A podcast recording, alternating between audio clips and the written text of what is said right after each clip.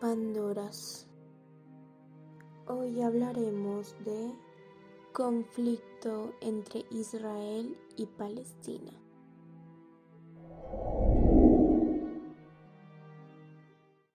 Para entender esta historia, sin duda debemos dar un paso atrás en el tiempo.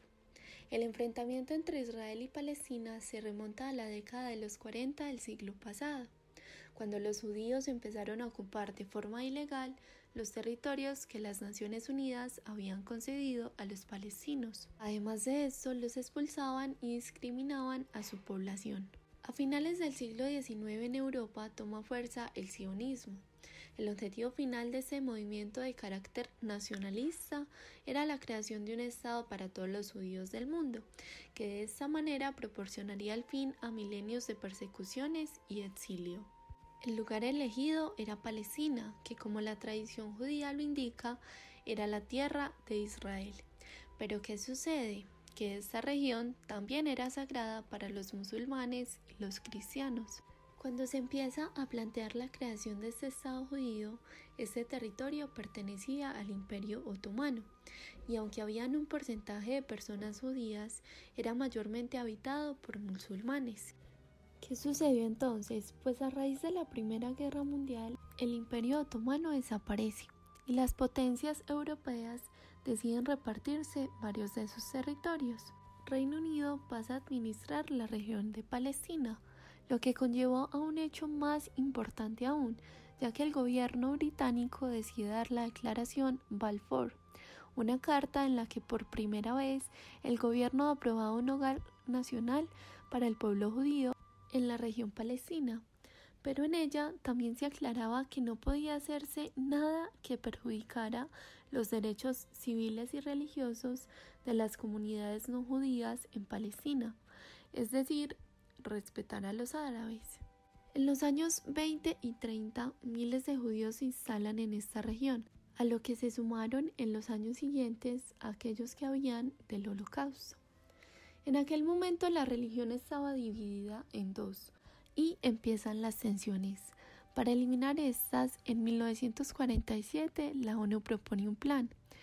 Dicho plan consistía en la creación de dos estados independientes, uno árabe y otro judío, mientras que Jerusalén tendría un régimen especial, lo que llevó a que los israelíes aceptaran, pero los árabes no, ya que lo consideraban como una pérdida de su territorio y conllevó a que ese plan nunca se implementara.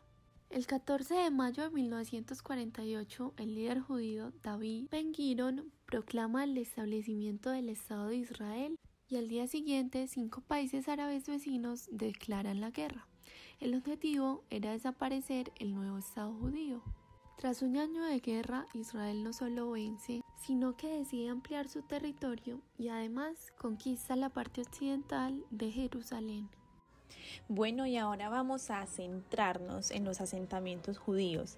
Así se le llamaban a las comunidades judías construidas por Israel en territorio ocupado a los palestinos tras la guerra de 1967.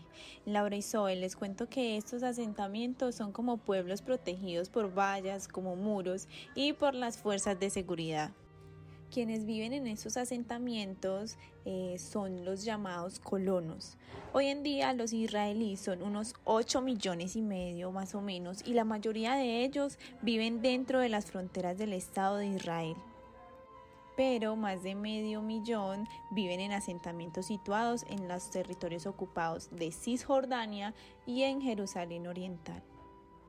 Pero Laura, la pregunta es, ¿por qué son tan problemáticos estos asentamientos?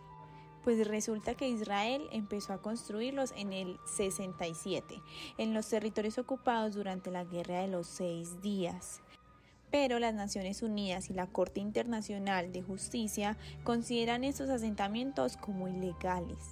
Y aquí tenemos que mencionar a un protagonista muy, muy importante para la liberación de Palestina. Es Yasser Arafat, quien era líder de la OLP, ¿Y qué es la OLP? De pronto para los que nos están escuchando y de pronto no lo saben, la OLP era una alianza entre dos movimientos políticos y paramilitares. Esta alianza se creó en 1964. La OLP tenía tres objetivos principales. El primero era destruir a Israel. El segundo objetivo era favorecer el retorno de los refugiados palestinos. Y por último, la OLP tenía como objetivo crear un Estado palestino. Luego de la intifada, bueno, antes de continuar, ¿qué es una intifada? Una intifada es una palabra árabe que quiere decir levantamiento, ¿listo? Esta intifada fue la guerra que se desató por medio de las protestas violentas en, en el 87. Esta primera intifada acabó en 1993 con la firma de los acuerdos de paz de Oslo entre la OLP y el Estado de Israel. Este acuerdo, Laura y Zoe, este acuerdo significó la renuncia de la OLP a la violencia, lo que fue un gran logro para esos pueblos dejar atrás tanta violencia que había pasado por esos días. Luego, en 2002, Israel comenzó a construir una barrera de vallas, como de concreto, y un dato muy importante que debemos tener en estos momentos es que solo en los últimos 20 años, solo en los últimos 20 años han muerto más de 1.200 israelíes y más de, y más de 8.400 palestinos, que es demasiada gente. Lo que puede dejar, tantas muertes que puede dejar una guerra. Claro que sí, Lu. ¿Y sabes cuál es otro punto muy importante para entender este conflicto? la ciudad de Jerusalén. Y como nos mencionaba Zoe al principio, esta ciudad es sagrada tanto para los judíos, los palestinos, los cristianos. ¿Pero por qué? Miren, eh, resulta que están ubicadas tres locaciones muy importantes para sus historias religiosas. Entonces, por parte de los cristianos, en la ciudad vieja se encuentra lo que es la iglesia del Santo Sepulcro. Allí se encuentra el Calvario donde fue crucificado Jesús. Y cerca de ahí está la mezquita Al-Aqsa y el santuario del Domo de la Roca, donde para los musulmanes Mahoma ascendió al cielo. Este es el tercer lugar más sagrado del Islam después de la Meca y Medina.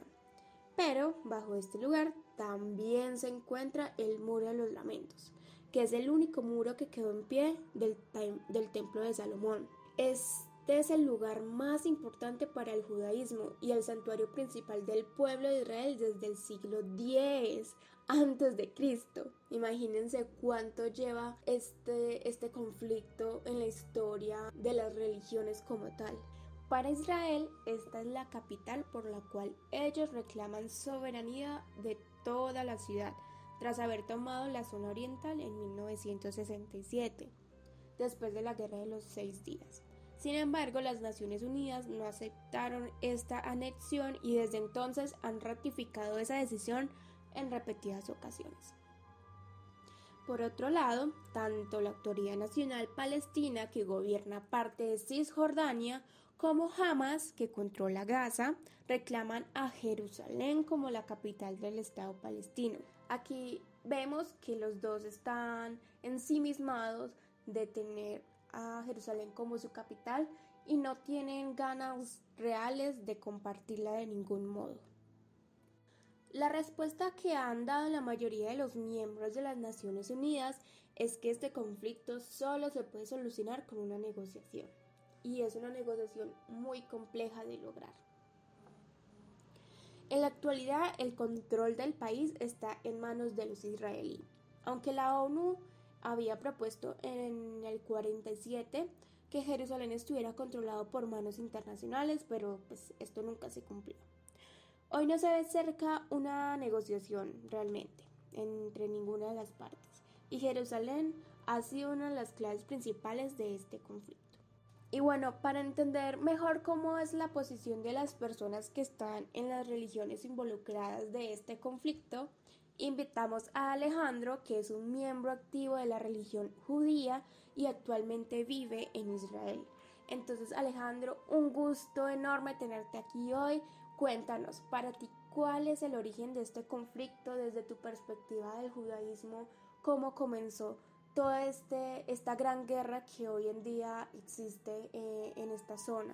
Hola, mi nombre es Alejandro Arona y pues bueno, sobre el conflicto entre Palestina e Israel o judíos y musulmanes o pues como se le quiera llamar, la verdad es algo que podemos ver desde casi que desde la Biblia con los hijos de Abraham, que eran Isaac e Ismael, que es de quienes provienen estas dos naciones, pues los ismaelitas, los, los árabes, los que vienen de, de Ismael y pues ya están el pueblo de Israel o los judíos que son descendientes de Isaac. Pues como judío y como residente de Israel, la verdad desde lo personal considero que es un conflicto algo estúpido que no lleva a nada más que atacar y defenderse, sea de parte y parte. Es como que por un lado están los árabes que atacan y atacan y por el otro está Israel que se defiende y pues contraataca después. Pues se dice que es una lucha por liberar territorios y por recuperar terrenos y todo este tipo de cosas, pero la verdad cuando se viene pues más a profundidad y se estudia un poco más los pensamientos de los movimientos extremistas o radicales de los musulmanes, pues uno se da cuenta que es más como una guerra santa que en realidad sea por adquirir un territorio o no, porque pues por ejemplo lo que viene siendo el territorio de Israel, es un país exageradamente pequeño en temas de extensiones territoriales. Entonces, la verdad en lo personal pienso que hoy en día es más un conflicto de, de ideales y de atacar y defenderse y el otro después atacar y defenderse y estar así con momentos largos de como cese al fuego pero que la verdad no lleva a nadie a ningún lado, simplemente genera pues caos y tragedia y ese tipo de cosas.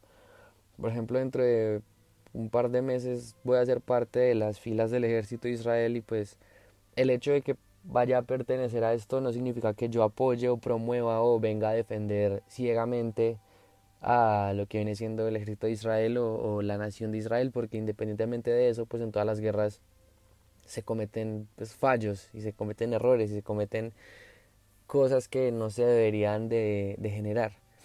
El único problema que yo sí le veo a esto es que los medios de comunicación utilizan el amarillismo y, y, como la otra cara de la moneda y solo muestran un lado de, del conflicto, solo se habla de cuando el otro se defendió de.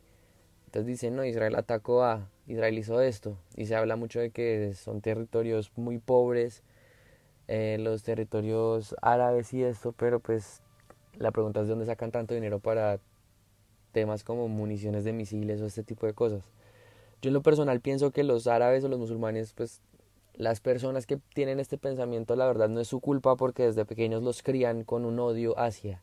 Y no solo ellos, desde el lado pues de Israel también existen muchas personas que desde niños como que los crean con un odio hacia los musulmanes. Entonces es como que es una guerra sin sentido que las personas que participan en esta guerra, como han sido criadas en pro de eso, en pro de atacar al otro y destruir al otro, este, pues al final no tienen ningún otro objetivo que es ese, destruir. Y si mueren en el intento, pues murieron como héroes, pero al final lo único que buscan es destruir. Al final no buscan ganar absolutamente nada. Por un lado buscan ser mártires y conseguir honor y conseguir beneficios en un mundo pues venidero que se les promete que vendrían siendo pues los, los musulmanes. Y por el otro lado están los israelíes que pues, se defienden y obviamente mueren y todo esto en la guerra y al final terminan siendo como héroes pero pues no se llega a nada. Han habido muchos muertos muchos problemas conflictos han habido pérdidas eh, humanas económicas y al final eso no ha llevado a ningún lado entonces considero que es más como un conflicto de costumbre, se acostumbraron a que exista ese conflicto, a que en realidad busquen un objetivo o, busquen algo pues como concreto o conciso.